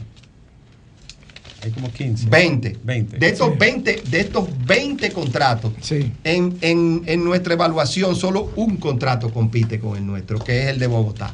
Solamente uno compite con nosotros. Ministro, puntual- los 20 puntualmente entonces, ministro. Usted. Eh, después puedo seguir, ¿eh? Puedo seguir. No, no, no, pero- porque yo quiero que pero Belice, equilibrio 30 económico. años. Eh, Brasil, 35 años. Eh, aquí hay dos más de Brasil, 30 años. Eh, o sea, señores, esto es eh, El de aquí 60. el de Monterrey, c- 50. El No, de aquí 60. el de aquí 30. 30 y 30 son 60. No, pero, pero, no, pero, no, pero, y, y yo nada más te estoy dando un solo periodo. Eh, pueden haber más periodos Ministro, aquí. No, puntualmente- no, puntualmente, nos pongamos tan, no nos pongamos tan negativos. Ministro, puntualmente, en el fea. 2022 y 2021, ¿le dio Aerodón beneficio al gobierno dominicano? Impuestos sobre la renta, sí, por impuestos sobre la renta, así es. ¿Y de cuánto fue el beneficio? ¿Y de, y de Canon qué hubo? O sea, Eh, de- de- de- eh, pagan más o menos de 20 a 30 millones de dólares de impuestos sobre la renta, más o menos, dependiendo del, dependiendo del año. de 20 a 30 millones. Sí, más o menos. 20, 20 y 21. Entonces no era que no dejaba nada. Porque Exacto, dio- porque dio es algo. problema. El- Lo que yo veo es bajito, pero dio algo. Bueno, pero de, de, el de, de impuestos sobre la renta sí lo paga. O sea, eso no se ha dicho lo contrario. Vuelvo y lo digo, a lo que se ha referido el presidente de manera específica es que este contrato aporta eh, importantes beneficios y no se Pero fue y- que él dijo que no dio estaba- ningún beneficio. Él dijo en la Eh, semanal que él no daba bene- ningún bene- beneficio. No, no, sí, pero bene- beneficios directos en la, en la contratación. explicó, por eso nosotros lo es, es- No es- no es obligación de la Eh, empresa mi- pagar su impuesto sobre la y renta. Dice Leonel Fernández que atacaría el Tribunal Constitucional con un recurso a la inconstitucionalidad del acuerdo. Bueno, yo pienso que él, él- él- él es libre de, de hacerlo, si lo entiende. Yo quiero ver eso eh, y ver lo que va a resultar, porque claramente, desde el punto de vista legal, esta, esta operación fue muy sopesada, fue muy analizada y, y nada, la gente verá si él se queda en palabra o si lo Participaron hace. y Cla- todo. claro que sí, y todo esto fue bastante bien evaluado con, con, la, con la consultoría jurídica, se consultaron diferentes juristas, obviamente porque el presidente Abinader siempre persigue hacer las cosas bien. ¿Por qué Y hacerlo, a- si las cosas ¿Por qué hacerlo un proceso electoral, Pero- ministro? pero- es que, es que como yo expliqué, no. Porque si eso sale al 25, nadie pelea. No, es que, es que vuelvo y digo, lamentablemente se ha politizado. Pero fue el presidente que lo politizó con su Una pregunta, el- Claro. Lo politizó el tanto que proceso, llevó- que llevó el la gan- proceso tiene, que llevó la supuesta el proceso tiene alrededor de un año en, pro- en negociación. pero clandestinamente. Pero, pero, no clandestinamente. Lo que sucede es lo siguiente, señores. Vamos, vamos a entender un poco esta, esta negociación. Ministro, Imagínense, hábleme- hábleme espere, del- del eh, pero déjeme, sí, Sí, sí. sí, yo le voy a hablar del equilibrio Sí, económico. sí. Vamos a entender el- desde el punto de vista de la negociación. Imagínense que nosotros hubiésemos anunciado que íbamos a iniciar una negociación con Aerodón. Desde el momento en el cual nosotros hubiésemos hecho pública esa negociación, como aquí todo se politiza, ustedes, ustedes han visto lo que estaría pasando. Imagínense un proceso de negociación en esta situación. Yo no veo más Nos, que se nos, mandara- nos no, es coloca, no, derecho pero a otro pero- grupo pero déjenme, pero déjenme, derecho pero déjenme, pero déjenme explicarle. Ministro, pero, pero, usted está diciendo pero déjenme, pero déjenme explicarte. Oiga, oiga, eso viola derechos. Óigame bien. pero ¿cuál eso es viola derecho? derecho al libre, al, al libre mercado y a la libre. Pero no, Sí, pero claro que no. sí. Claro Ima- que sí, porque eso dio imagínate- perdóneme, eso dio carácter Bueno. de monopolio con un solo grupo corporativo. Imagínate, pero, pero, la constitución lo prohíbe. pero obviamente, como dijimos, el contrato, y no puesto por nosotros, el, el contrato estipulaba la renovación. Lo que, se, lo que se ha hecho es ampararse en las leyes dominicanas, entendiendo que era lo mejor para el gobierno y lo mejor para el país. Ahora Una bien, empresa que no ha sido eficiente. pero, pero yo no sé de dónde tú sacas que no ha Oh, sido eficiente. El propio presidente lo dijo que eso no servía para nada ese contrato. El contrato. ¿Y quién hizo el contrato? El PR, ¿A quién le, el- de- a- a quién le corresponde? No, no, al no, no, gobierno no, no. dominicano. ¿Usted sabe quién era la mayoría aplastante en el Senado cuando eso se aprobó y quién era el presidente del Senado? El gobierno. ¿Quién era? El, el, el contrato se Ajá. aprobó en 1999. ¿Con qué Senado? Que era mayoría. Bueno, pero imagínate No, no, tú. bueno, no, espérese. Ima- no, no, no, espérese. a- No, no, espérese, primo. El PRM ni existía. No, no, no, no, no, no. Todos los miembros- PRM que tú vas. Usted- Vamos- vamos a seguir Pero la no, espérese, ministro. No, la no, porque darle de Lo lado que- lo que- es muy lo sencillo. que pasa es que Yo tú- le enseñé lo que una pasa- lista de lo los senadores que aprobaron pero, eso. pero, ¿Dónde pero- están? ¿En qué pero partido? no hay ningún problema. Óyeme, tú, tú quieres politizar el No, tema. yo no. Mi objetivo aquí es explicarle a la población el por qué ha sido beneficioso este contrato, no el contrato anterior. Yo no tengo, yo no, oye bien, oye bien, yo no tengo que ver con el contrato anterior. Lo que ha sido responsabilidad de este Qué gobierno barbaridad. y responsabilidad sí del gobierno del PRM ha sido mejorar esas condiciones, las cuales las cuales sí han quedado claras y yo lo he explicado Pero que solo un tenían detallito, un solo un gran detallito, Ricardo, por espacio favor. de un gran Mire, ministro, lo espacio que pasa de es, mire, mire, mire. Entonces tú me vienes a hablar del Senado. No, no, no, espérese, 99. espérese, ministro. Porque dale, con, que usted diga. la pregunta. Espérese, doctor Nieves. Espérese, doctor. Ah, no, no, Porque no, cuando él dice bueno y me da la espalda, es como cerré contigo. No, No, no, no, espérese. no, no. Espérese, la ministro. La comunicación gestual es también comunicación. Mire, Hermano, lo escucho. cuando se habla de este contrato, el famoso adanismo, de, que todo era por primera vez, que el, el pasado fue toda una destrucción, tengo que recordarle a la audiencia de este programa que el Senado que aprobó ese Congreso, encabezado por. Ramón Alburquerque, le sometió 25 modificaciones a ese contrato. Y fue el, el Es Congreso, verdad, es verdad. el Congreso del PRM actual, que antes se llamaba PRD. Y si le busco la lista en la que está inclusive Milagro Ortivo y todos los demás, usted no puede decir que eso no sirvió porque lo hizo otro. No, eso no sirvió porque el Congreso de ustedes aplastante lo aprobó así. Mira. Y lo ejecutó Hipólito Mejía y le hizo dos tú- modificaciones. Tú, me quieres a mí llevar a hablar del contrato anterior. Óyeme, Mm. yo vuelvo y te reitero. Yo no tengo que ver con el contrato el anterior. presidente- ver, el, sí. el presidente se está refiriendo al logro de este gobierno, de su gobierno.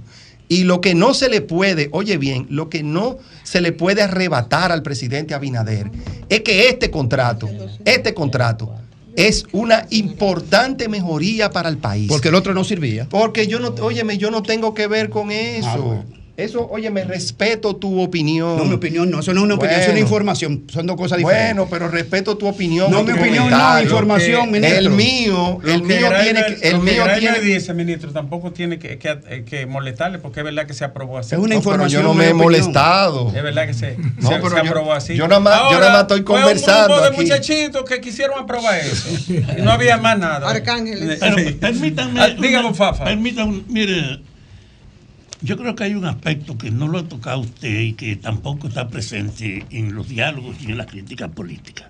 En el país hay una evidente modificación de su estructura económica. Hijo de lo que pasó después del virus este, que salimos nosotros primero que los demás, crecimos como destino turístico. Y la tendencia es tal que el país ha tenido que readecuarse ampliando su base turística, que el turismo va a ser la actividad económica de nosotros. En ese marco, ese contrato corresponde a ese reconocimiento de la previsión del crecimiento del turismo. Y en ese sentido, yo creo que le ha faltado al gobierno justificarlo a la luz del cambio que se ha impuesto acerca de que la infraestructura fundamental es la turística. Y yo no tengo ninguna duda que en ese marco ha sido una previsión a tiempo. Independientemente de las críticas políticas y de la crítica al pasado que lo aprobó, en la actualidad es un paso sumamente importante que ustedes no pueden dejarse eh, arrinconar, porque en el fondo los datos de la comparación del pasado y ahora no tienen gracia. Es la actuación en el presente la que a nosotros nos importa. Y en ese sentido, yo creo que ha sido un buen paso y quiero estimularlo a que siga ampliando esa base turística. Yo, yo, sobre su comentario, yo creo que yo no tengo nada que agregarle. Es decir, yo estoy 100% de acuerdo Qué con lo que usted que acaba coincidió con Fafa. No, no, pero yo con Fafa he coincidido. Yo con Fafa he coincidido en muchas cosas, la verdad. Y, y de nuevo, yo estoy 100% de acuerdo con su comentario. Y eso lo que hace de nuevo es eh, simplemente eh, eh, añadir o explicar además algunas de las razones que yo he expuesto hoy. Claramente que, que ha sido mi, mi principal comentario. Había un importante espacio para mejorar las condiciones del contrato. Yo con el contrato anterior no, no tengo comentario. Simplemente, sí de manera comparativa, entiendo que hay una mejoría importante. Domingo tiene un, un- un- un com- yo solo Y eso es importante que quede Eh, establecido. Esto último, señor ministro. ¿Ustedes estaban tan seguros que iba a pasar que lo metieron en el presupuesto, uno de los montos? Mire, no, no, no tan seguro que, que vol- volvemos de nuevo al concepto de la transparencia. Tiene que estar en el presupuesto. Es decir, ¿qué es el presupuesto? El presupuesto es una previsión de ingresos y una previsión de gastos. ¿Y si no se aprobaba? Si no, no, si no se aprueba, porque todavía no ha pasado el Senado, pues es un ingreso que no se ejecuta. Hay ñeñe en el Senado. Bueno, pero ya, o sea, no, pero yo- yo- no, no, no, es que, es que no tiene que ver. El gobierno lo que sí tiene que cumplir desde el punto de vista presupuestario es que si existe una previsión de un ingreso, es decir, el gobierno está trabajando en eso, claramente, entonces tiene que incluirlo en el presupuesto. Ahora bien, el Congreso Nacional es soberano en su decisión.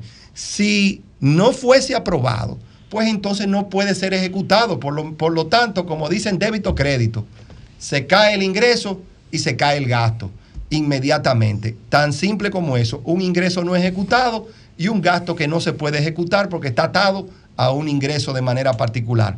Es tan simple como eso. Lo que fuese criticable es que el gobierno supiera, y obviamente como lo sabe, que está trabajando en esto, y no, y, y no lo incluye en el presupuesto y puedan decir, ah, mira, pero ustedes firmaron ese contrato eh, y todavía estaban presentando el presupuesto y por qué no lo incluyeron.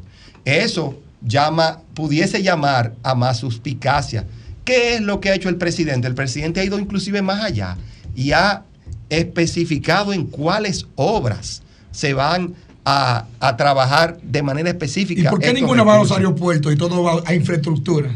O sea, infraestructura Porque, fuera de los porque el contrato especifica ocho- un mínimo de 830 millones de dólares en inversiones que están contempladas en el acuerdo y que eso incluye, porque no lo he mencionado, una, una- algo muy importante, que es la construcción de una nueva terminal para el Aeropuerto Internacional de las Américas, que su diseño comienza de manera inmediata, tiene una fecha tope de inicio para, el para junio del 2025 y tiene una fecha en la cual tiene que terminarse, qué casualidad, cuando digo casualidad lo digo irónicamente, tiene que terminarse en junio del 2028 para precisamente poder atacar el problema que he mencionado originalmente de el tráfico de pasajeros. Existen, estipulan penalidades diarias por cada día de retraso en el cual esa terminal no esté lista. Es decir, Aerodón tendría que pagar al Estado Dominicano penalidades diarias por cada día de retraso en que la terminal no esté lista. Es una terminal que debe manejar eh, alrededor de 4 millones de visitantes. Es un elemento importantísimo que va unido a otras inversiones que el gobierno dominicano está realizando, lo dije ahorita, en, el, en, la, en la ciudad de Santo Domingo, que van a fortalecer el turismo. De manera concreta, la ciudad colonial, que está haciendo, se está haciendo una, que el Ministerio de Turismo está haciendo una remodelación con el Banco Interamericano de Desarrollo, y eh, también el próximo, en el próximo año 2024 se va a anunciar lo que es el inicio del centro de convenciones de la ciudad de Santo Domingo. Bueno. Todos estos aspectos van a fortalecer el turismo y por lo tanto también van a fortalecer la llegada de visitantes de, eh, hacia, hacia estos aeropuertos. Y por eso vuelvo y digo que el variable juega un papel importante porque el gobierno dominicano controla muchos de los elementos que lo pueden hacer crecer.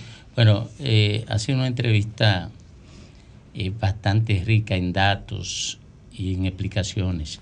Incluso en algunos momentos entraba en, en el ámbito del debate. La pregunta mía justamente estaba en dirección a eso último. Las garantías para el cumplimiento de las responsabilidades y obligaciones del concesionario. Porque ocurre que en todo eso, en todos esos contratos de concesiones que hace el Estado Dominicano con empresas nacionales y- e internacionales, ellos se salen con la suya y casi nunca se cumplen, que fue lo que ocurrió con Aerodón.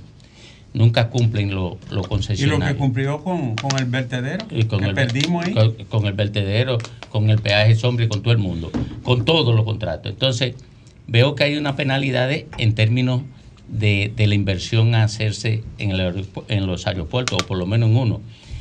Eh, las otras obligaciones contractuales tienen penalidades que garanticen su cumplimiento. Sí, miren, eh, también hay algunos aspectos también que se fortalecen. Ahorita se me quedó un detalle importante y es que hay un cambio en el lugar del arbitraje. El contrato anterior, y también es una de las razones por la cual no podíamos irnos a arbitraje, era que el arbitraje eh, en el contrato anterior estaba en París. O sea, imagínense que nosotros íbamos a pelear francesa, con una empresa francesa en París ¿Y y no este a pelear. Este, este contrato modifica lo que es el, el arbitraje y lo lleva a la ciudad de Nueva York. Es, Un- casi, es casi lo mismo. ministro. y no, no, no, es un terreno neutral. Y además el arbitraje es en español, lo cual también es importante hacer esa acotación. Y sobre la garantía Eh, que dice Domingo. Otros aspectos, sí. El, el contrato establece una serie de fortalecimientos de todo lo que es la fiscalización de las inversiones. Se crea un- una comisión de seguimiento en la cual esa comisión de seguimiento tiene la obligación de, como dice su nombre, darle seguimiento a la ejecución del contrato y además de eso, tiene que rendir una auditoría del contrato cada dos años, una Y- auditoría y si pública. comisión- Y, y- y continúo. Además de esto, además de esto, las inversiones, o sea, existe un flujograma en el contrato de, de las inversiones a ser realizadas todos los años.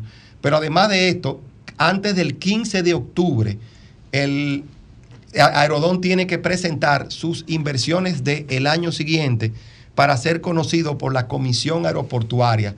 Y la Comisión Aeroportuaria tiene que, tiene que aprobar todas las inversiones de todos los años, que además, como dije, está, estarán siendo auditadas. Todos esos elementos son nuevos en el contrato y que van a fortalecer eh, lo que es la auditoría. El gobierno dominicano tiene la potestad de iniciar un proceso de terminación del contrato en caso de violaciones a muchos eh, de los eh, preceptos. Y- y esa parte, miren, eh, a- a- hay una parte que me falta. Yo no sé si tenemos tiempo. Muy que me poco, no, no tenemos no, solo un par de minutos. Un par de minutos. El equilibrio, no, no, no, no creo que me da Pero- tiempo de explicar de el concepto de equilibrio económico. El equilibrio económico se ha tratado de, de- de unir al peaje sombra y son dos cosas completamente distintas. Un peaje sombra es automático. El equilibrio económico puede ser reclamado por Aerodón y eso es normal inclusive en todos los contratos del Estado, pero no existe automaticidad. Quiere decir que tiene que ser aprobado por el gobierno y por la Comisión Aeroportuaria para que pueda funcionar. Y en el 2021, aún con el contrato anterior, se dio un caso, Aerodón reclamó eh, un, un equilibrio económico por la pandemia y fue negado por, la, por esta Comisión Aeroportuaria de este gobierno. Pero ¿y cómo está estipulado entonces si el, si el Estado tiene facultad para negarlo? ¿Por qué lo ponen ahí?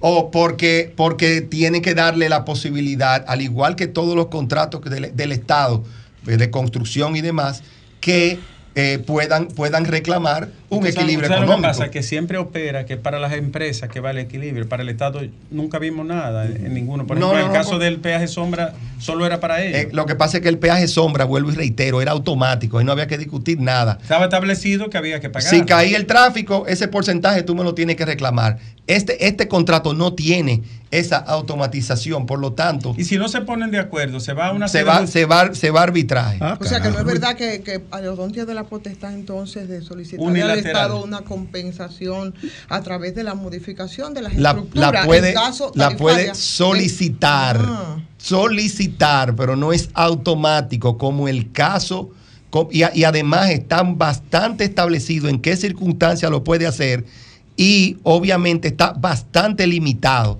Ahora bien, vuelvo y digo, lo puede hacer, pero el Estado tiene la potestad de aprobarlo o negarlo, como sucedió en el 2021 con la pandemia. Ministro, finalmente, ¿y por qué no se contemplan las contraprestaciones como se contemplan en otros aeropuertos? ¿A qué usted se refiere con más, con más, más contra, contra- Contraprestaciones, No, sí. pero el, el canon es una contraprestación, el variable es una contra- con- contraprestación. Es decir, es- precisamente Son- eso es lo que estamos diciendo, que este contrato está contemplando contraprestaciones para el Estado Dominicano, a diferencia del contrato anterior. Eh, señor ministro Joel Santos, gracias por acompañarnos aquí en el Sol de la Tarde y también por responder todas las interrogantes y las preguntas que el staff ha realizado. Estamos siempre a su orden y yo creo que esta discusión debe de seguir porque esto va ahora al, al, al Senado. Claro. Y eso pa- pa- y en, en la Cámara de Diputados eso pasó como por agua tibia. Fue a mil. ¿Qué fue lo que pasó ahí? Pero, pero, pero Y déjeme decirle previa, y algo. una ley previa. Pasó por vista pública, se creó una comisión. Yo, no que me lo cuentan, yo, yo fui a, la comisión de, de la Cámara de Diputados. pusieron Habían, y- habían, cincue- habían 50 diputados en la comisión, mucho más de lo normal. Ay, y a cada uno de ellos yo le expliqué todo lo que aquí estamos hablando. Le dije, pregúntenme lo que ustedes quieran. Y estuvimos como tres horas ahí, Pero fue- preguntando y conversando. Muchas de las explicaciones que yo di, no todo, porque voy a decir, no, no, no, no me gusta meter a todo el mundo en el mismo saco, porque no, ni siquiera de la oposición ni nada de eso. Pero muchos de, los- de los temas que, que luego escuché, yo los había explicado en esa comisión. 101 a 39, entonces hubo ahí una matrícula de la oposición que sí estuvo Fue- de acuerdo y aprobó. Y entonces, como que dicen por fuera que no están Yo de no acuerdo? estoy, yo no, yo, 101 a fí- 39. fíjense lo que estoy diciendo, Ahí yo no estoy metiendo a todo el mundo en el mismo saco. Bien. Joel, muchísimas gracias. Y, y gracias a todos los oyentes también por aguantar un, bu- un buen tramo Ay, del hombre, programa. los 10 dólares, Rica- ay, los 10 dólares de los pasajeros que no se lo quieren devolver. Eh, y lo- ¿cuándo el presidente lo ha anunciado Mire, varias veces. y eso- los 10 y dólares eso de se- los y pasajes. Eso se está de acuerdo, eso hay que trabajar. Pero ese- ¿cómo? esos 10 dólares se anunciaron allá, se Mil anunciaron aquí anunciado. en el aire Ya. y siguen cobrando los 10 Igual, dólares. yo creo que estamos de acuerdo en, todo- en eso. No- aprobado. Ministro, gracias por participar. Señores, nosotros hacemos una pausa, despedimos al ministro de la Presidencia, Joel Santos, y regresamos en solo instantes. Domingo casi no participa, porque Domingo está en un, está aquí por un esfuerzo, ¿no? Un tema de salud que, como todos saben, esta semana eh, necesita atención. Regresamos, Alejandro.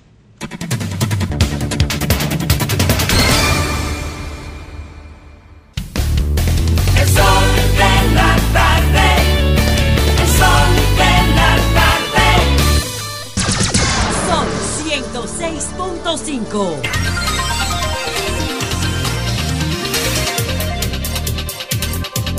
Cuatro, quince minutos tras la extensa y detallada entrevista al ministro de la Presidencia, Joel Santos, el patriota, don Rafael Fafa Taveras. Estamos en Navidad y yo he vivido aquí repitiendo que mi preocupación siempre es la actualidad y su proyección.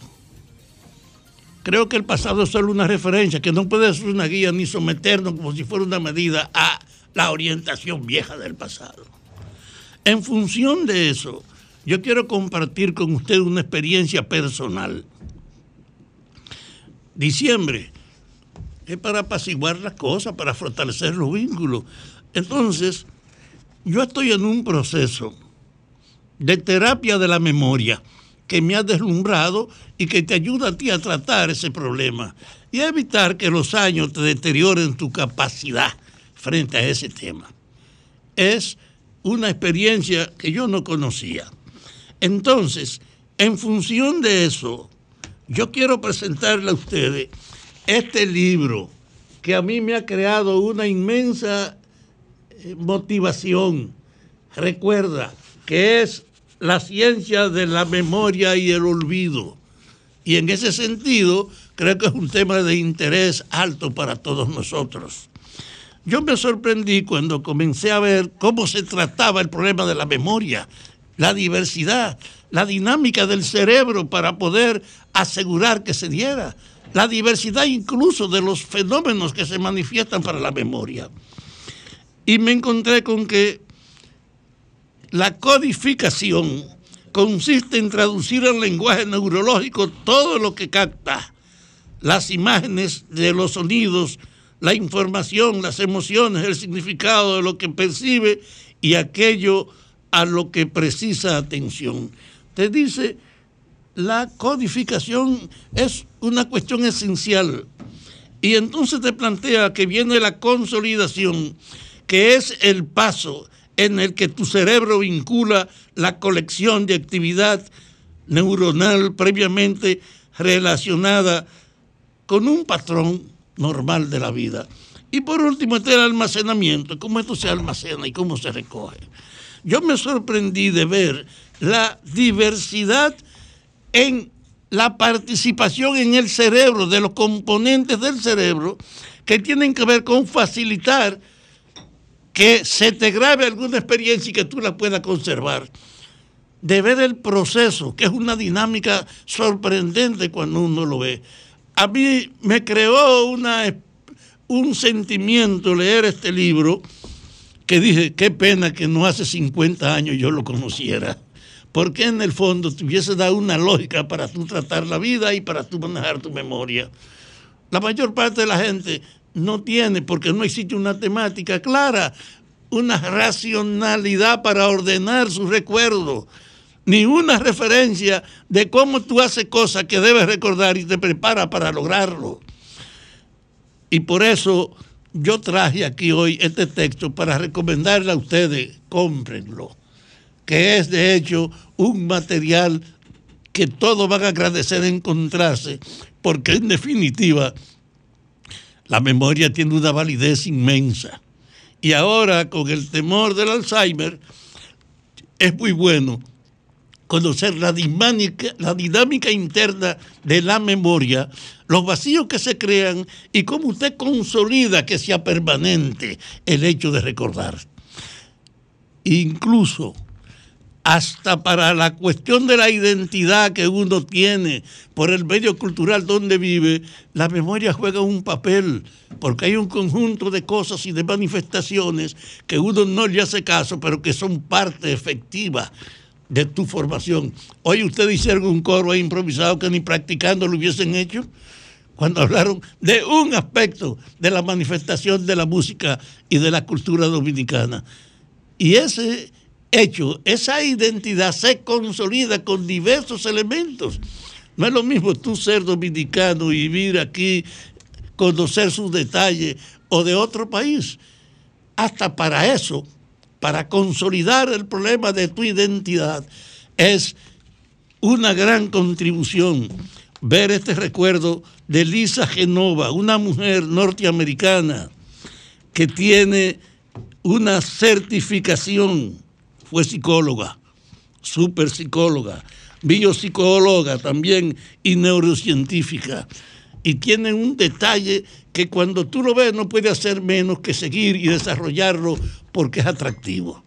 Entonces, como estamos en Navidad, yo quise traerle a ustedes, a mis amigos que comparten este trabajo y a los que nos escuchan también, una recomendación.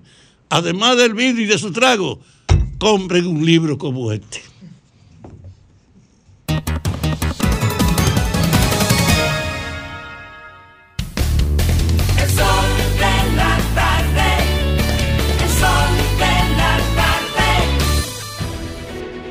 Sol 106.5, la más interactiva. Una emisora RCC Miria. Retornamos, retornamos al sol del país a las 5.20 minutos cuando, cuando hacemos contacto con el alcalde del municipio de Neiva, ¿verdad? Sí, así es. José Darío Cepeda, buenas tardes, José Darío. Muy buenas tardes y bendiciones para todos. José Darío, ¿qué es lo que está pasando en Las Marías? ¿Qué es lo que está pasando con la extracción de materiales ahí tan cerca? Y por supuesto la queja de la comunidad, que es quien nos ha pasado la denuncia. ¿Para qué se está haciendo esas extracciones ya bastante considerables? Sí, mire, realmente eh, la extracción se está haciendo porque pretendemos aprovechar ese espacio para un parqueo para garantizar la, la seguridad de las personas que visitan el balneario. Y realmente contamos con autorización de medio ambiente luego de un levantamiento que se hizo donde se determina que eso no afecta el balneario directamente. Lo que ocurre es que, que hay una persona que se atribuye la propiedad de ese espacio con la que hemos tenido dificultades porque se opone a que se habilite ese espacio porque supuestamente ese espacio es, es de su. Eh, eh, José Darío, pero sin embargo, eso fue lo que en principio habría motivado, es lo que se nos dijo, pero eh, posteriormente se siguió entonces eh, haciendo más sustracciones e incluso sacando camiones de material que han servido incluso para, para la reparación de algunas calles y de, de comunidades cercanas. O sea, es, eso es así. No, el, el material se ha utilizado para el relleno de las calles de la zona norte del municipio de Neiva, porque alguna utilidad debemos darle al material. En vez de venderlo o facilitárselo a, a- a acciones privadas, se ha determinado utilizarlo para el relleno de las calles de la zona norte del municipio de Neiva. Debemos suponer entonces que ya no se darán más extracciones ahí en ese, en ese lugar. No, porque se concluyó incluso con el permiso que teníamos de medio ambiente.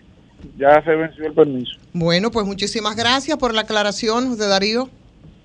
No, y aprovechar para reiterarle al señor ministro de Turismo que estamos esperando la segunda fase de intervención del Ministerio de Turismo en este balneario. Bien, muchas gracias. Gracias a ustedes.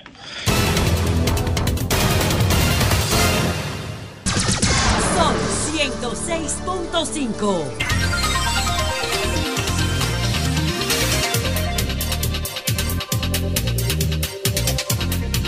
Las 4.30 minutos aquí en el sol del país, la reina del sol, Ivonne Ferreira. Muchas gracias, Domingo. Saludos de República Dominicana desde, esta, desde esta tribuna. Siempre leo la columna de mi querido Federico Jovine y el tema de hoy es lo que me convida a volver, ¿verdad? Parecería volver sobre lo mismo, llover sobre mojado, ¿no? Pero realmente yo creo que tenemos suficiente violencia acumulada cuando salimos a las calles. Pero hay leyes y hay leyes muy puntuales sobre los conductores, por ejemplo, por ejemplo, que están obligados por ley a ceder el paso a los vehículos que atienden situaciones de emergencia. Ahí te incluye los, las ambulancias, te incluyen los carros de bomberos, eh, que pudieran enfrentar sanciones económicas. Es una ley que es la 6317 que ah, eh, tiene que ver con la movilidad del transporte terrestre, la seguridad vial aquí en República Dominicana y que establece en su artículo 93 que todos los conductores que perciben esas señales especiales que puedan anunciar la proximidad de un vehículo para emergencia, como las ambulancias, como los camiones de bomberos, tienen que adoptar medidas adecuadas para facilitar el paso según las circunstancias, según el momento, porque normalmente son situaciones de emergencia en las que se presenta con estos vehículos. Eso es así y, se y lo detalla y lo, lo detalla con mucha claridad. Por tanto, cuando un vehículo de emergencia se aproxime dando un aviso, que es un aviso audible, eh, con sirena, con pito, con lo que sea, con lo que te- tenga la mano, el conductor que, que, que- que transite, señores, eh, por esa vía pública, tiene que tomar el carril derecho obligatoriamente y las autoridades tienen que obligarlo a, obligar a hacerlo. Y digo esto porque fue primero el fin de semana pasado, ustedes recuerdan, con el chofer del carro Hyundai, que fue captado en un video, que impedía eh, que pasara una ambulancia por un elevado. Y como es natural, por supuesto, es un acto que causó mucha indignación ¿no?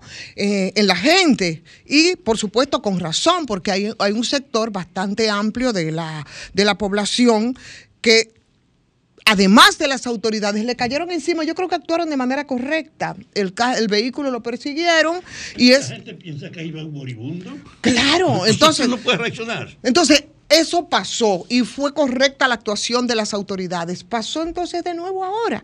Y pasó, el pasado fin de semana se dio una escena, similar a este en los Alcarrizos, pero esta vez fue con un vehículo de transporte público que se negó a moverse y dar paso a, a una ambulancia, pero este caso fue muchísimo peor, porque el caso de Honda, que hizo muy mal, por lo menos logró algún rejuego la ambulancia eh, y mantuvo en movimiento eventualmente y pudo un poco salir, no, pero este señor, en el caso del chofer del transporte público, él se cerró a cal y a canto. Y la ambulancia no podía un camión de bomberos y no podía moverse, señor. Entonces, exacto, era en ese caso un camión de bomberos. Entonces, yo no sé si las autoridades, ¿por qué no tomaron en el caso de ese vehículo las mismas medidas que con el Hyundai? Pero peor aún, se da otro incidente también, este sí es una ambulancia, la Máximo Gómez, con eh, una, un vehículo y coincidió con todo el aparataje que implica aquí en este país eh, el tránsito de presidentes, funcionarios y cuantas cosas más. Señores, parece que en este caso la ambulancia se tuvo que meter en vía contraria porque simplemente se paralizó y los miembros de la seguridad presidencial no lo dejaron pasar porque se impuso a la vida ciudadana, que es lo que llevaba eh, el- el- la ambulancia, una persona en situación delicada, tuvo que quedarse detenida porque yo creo que frente a la prestancia del poder en este país, la, la vida ciudadana no vale un centavo y volvemos a repetir la misma historia. Sol 106.5. 4.42 aquí, en el sol de la tarde y en todo el país. A esta hora un hombre del país, don Graimer Méndez.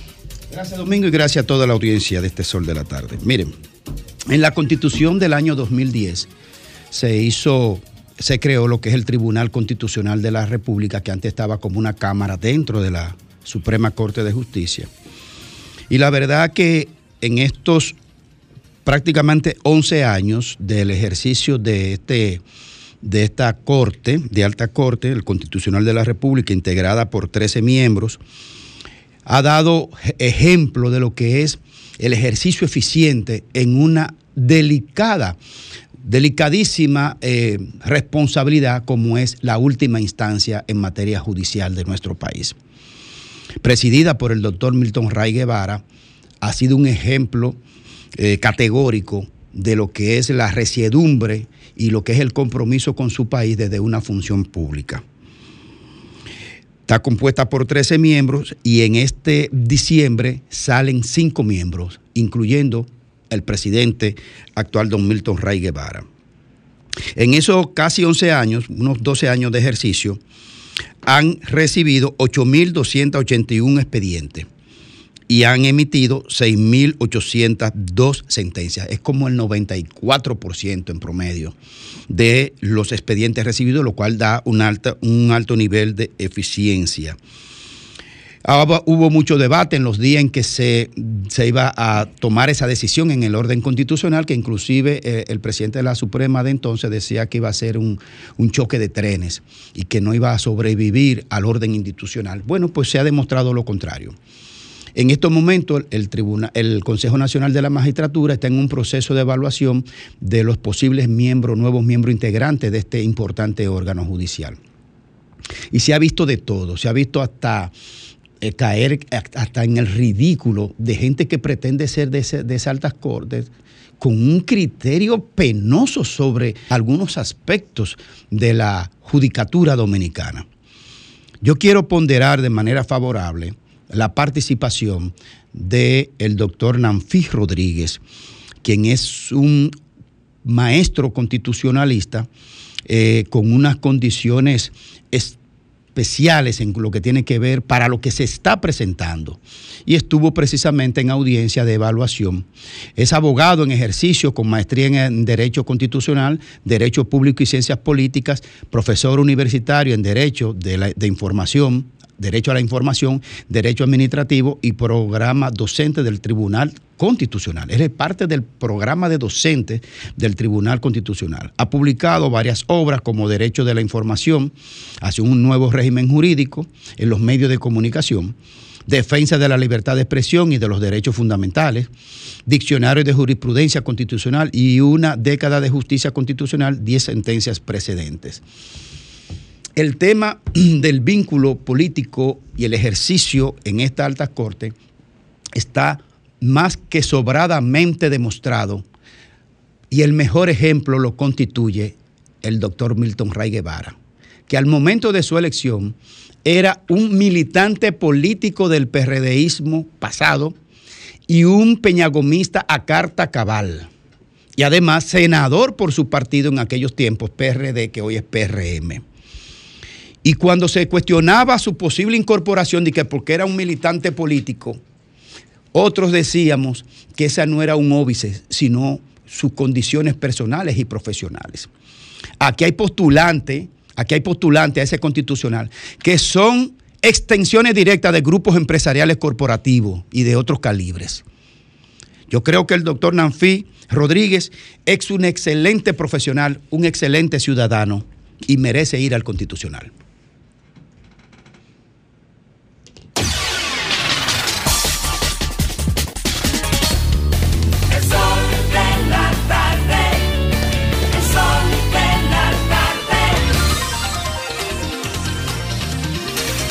Faltando 13 minutos para las 5, aquí en el sol del país, el doctor Federico Jovini. Gracias, Domingo. Buenas tardes, amigos que nos ven, que nos escuchan. Agradezco la, la participación del ministro de la Presidencia, Joel Santo, el día de hoy, porque me hizo más corto el comentario. Pues precisamente quería hablar sobre eso, sobre el contrato de Arodón, pero de la perspectiva de algo que me resultó muy curioso y, y de verdad que me resultó curioso. Creo que fue una casualidad de parte y parte. No creo que hubo un filtraje porque por todos es sabido que todos, cada 15 días, todos los lunes, eh, el presidente Fernández publica en el listín diario. Y en el día de hoy también el director de aduana, Eduardo Sanz Lobatón, publicó en el listín diario y ambos publicaron sobre lo mismo, sobre eh, sus versiones eh, de- del contrato de Aerodón. Digo que es interesante desde el punto de vista político porque pocas veces se pueden, pueden coincidir en tiempo real, en ausencia de una coordinación, dos posiciones antagónicas. Y básicamente eh, la del director de aduana, Eduardo San Lobatón, es la, la que recién acaba de decir el ministro de la presidencia aquí. Él la explicó, ya, ya yo la explicó muy bien con muchos números en su, en su, su artículo de esta mañana, donde básicamente él decía que el gobierno se había culminado a hacer estas obras porque en el 2028 la capacidad operativa del aeropuerto, principalmente las Américas, que es el más importante de todo, estaría desbordada y colapsada y que pasarían del 28 al 2030, que es la fecha de rescisión del contrato original, dos años en los cuales se tendría poco margen de maniobra. Y que por lo tanto el gobierno tomó esa decisión previendo el desarrollo del turismo para poder en tiempo real, ahora en el presente, antedatar el contrato y empezar a ejecutar las obras que se necesitan. Esto es una decisión evidentemente política, pero con fundamentos técnicos, porque las estadísticas están ahí, se puede proyectar el flujo de las inversiones. Y de eso se hace sobre la base de que si queremos ser un país que meta 10 millones de turistas, que meta 11, que meta 12, bueno, pero en algún sitio la ubicuidad no aplica solamente en el plano esotérico. Entonces, dos cuerpos no pueden ocupar el mismo lugar en el espacio. En el aeropuerto, si no se expande, en algún momento va a ser insuficiente, entonces nadie va a venir a la República Dominicana porque es muy incómodo. Básicamente esa es la lógica. Sin embargo, Leonel Fernández planteaba, entre sus muchos argumentos, que se va a hacer un dinero para la reelección, que se va a incorporar ahora. Pero entonces la fuerza del pueblo se queda sin, sin discurso cuando arguye eso, porque si le están criticando a este gobierno que no tiene capacidad de ejecución de sus ministerios, sobre todo de lo que tiene que ver con ejecución de asfalto y concreto, entonces no me digan a mí mirando mal los ojos que, que este dinero se va a usar de aquí a febrero, porque ¿cómo lo van a hacer? Sin 340, sin licitaciones, sin hacer pliego de condiciones. El asfalto está guardado esperando, el concreto está listo, el blog está listo, el acero ya está aquí. No, mi querido presidente Fernández, la realidad es que usted sabe muy bien que en tiempos reales, ese dinero no puede ser utilizado en la, para, de cara a la campaña electoral. Matemáticamente es imposible, operativamente es imposible. Este dinero sí lo va a usar el gobierno eh, dominicano en el periodo 24-28 y a lo mejor sea usted también. Y tenemos que pensar así en, en- en función de, de la lo que es la continuidad del Estado. Que ojalá se pensase así, señor Fernández, con el caso por la mina de oro de San Juan, que debería haberse aprobado hace dos años, y a lo mejor sería el gobierno suyo del 24-28 que pudiera estar los beneficios, pero no podemos seguir con esta actitud de estar retrasando todo y retrasando toda la ejecutoria sobre la base de que si no soy yo, entonces que no lo haga nadie. Este dinero no creo que sea para esa forma, por un tema de matemática. Me gustaría más pensar que la posición que externó el director de aduana que recién el ministro me luce convincente. Y si es así, lo importante es que el Estado dominicano sea capaz de ejecutar las obras que está planteándose hacer con esos recursos en el periodo de tiempo, sin importar el gobierno que sea.